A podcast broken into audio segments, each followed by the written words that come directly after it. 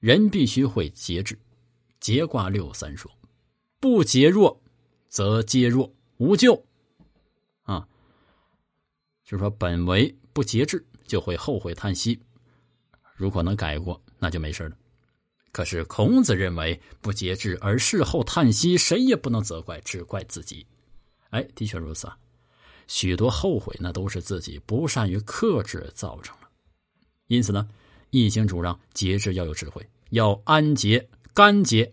安就是要安于现状，安之若素，心安理得，以平常心对待；甘则更进一步，要以甘美愉悦的心情对待。九三爻说：“不出户庭无咎。”象云：“不出户庭，知通塞也。”嗯，有的时候啊，到难处了，家门不出，这是了解情况，没必要去冒风险，该出面就出面，不该出头不要出头，这是聪明的节制。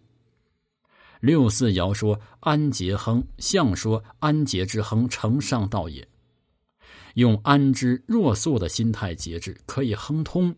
啊，比方提拔干部，你也可以提拔，别人也可以提拔。如果领导没提你而提他人，你就不节制，找领导大吵大闹、告状或者罢工，大多没好结果。啊，如果你以平常心克制自己，当做没啥事儿啊，就当做没这个事儿，那么领导呢，如果不傻。绝对不会忘记。